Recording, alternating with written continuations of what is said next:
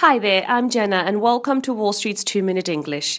Today I'll give you some common statements and questions most commonly used in a clothing store. Number one, there are different ways of asking someone to show you something. For example, can you show me the shoe section, please? This is an informal way of, of asking somebody to show you something. A formal way would be, would you be so kind as to show me the accessory section, please?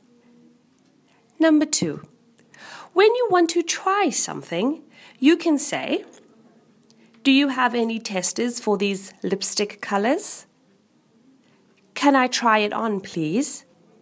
Could I try them on, please? Is it okay if I try these on? Where can I try it on? Where are the changing rooms, please?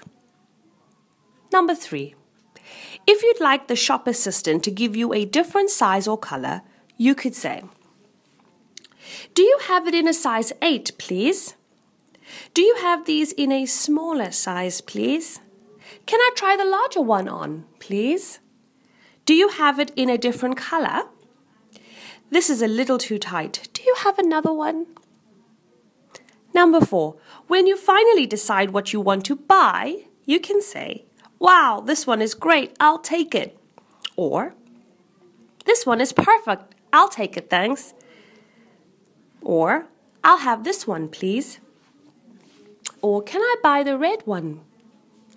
How much are they? Or, I'd like to buy this one, please. Or, I'd like to buy them, please.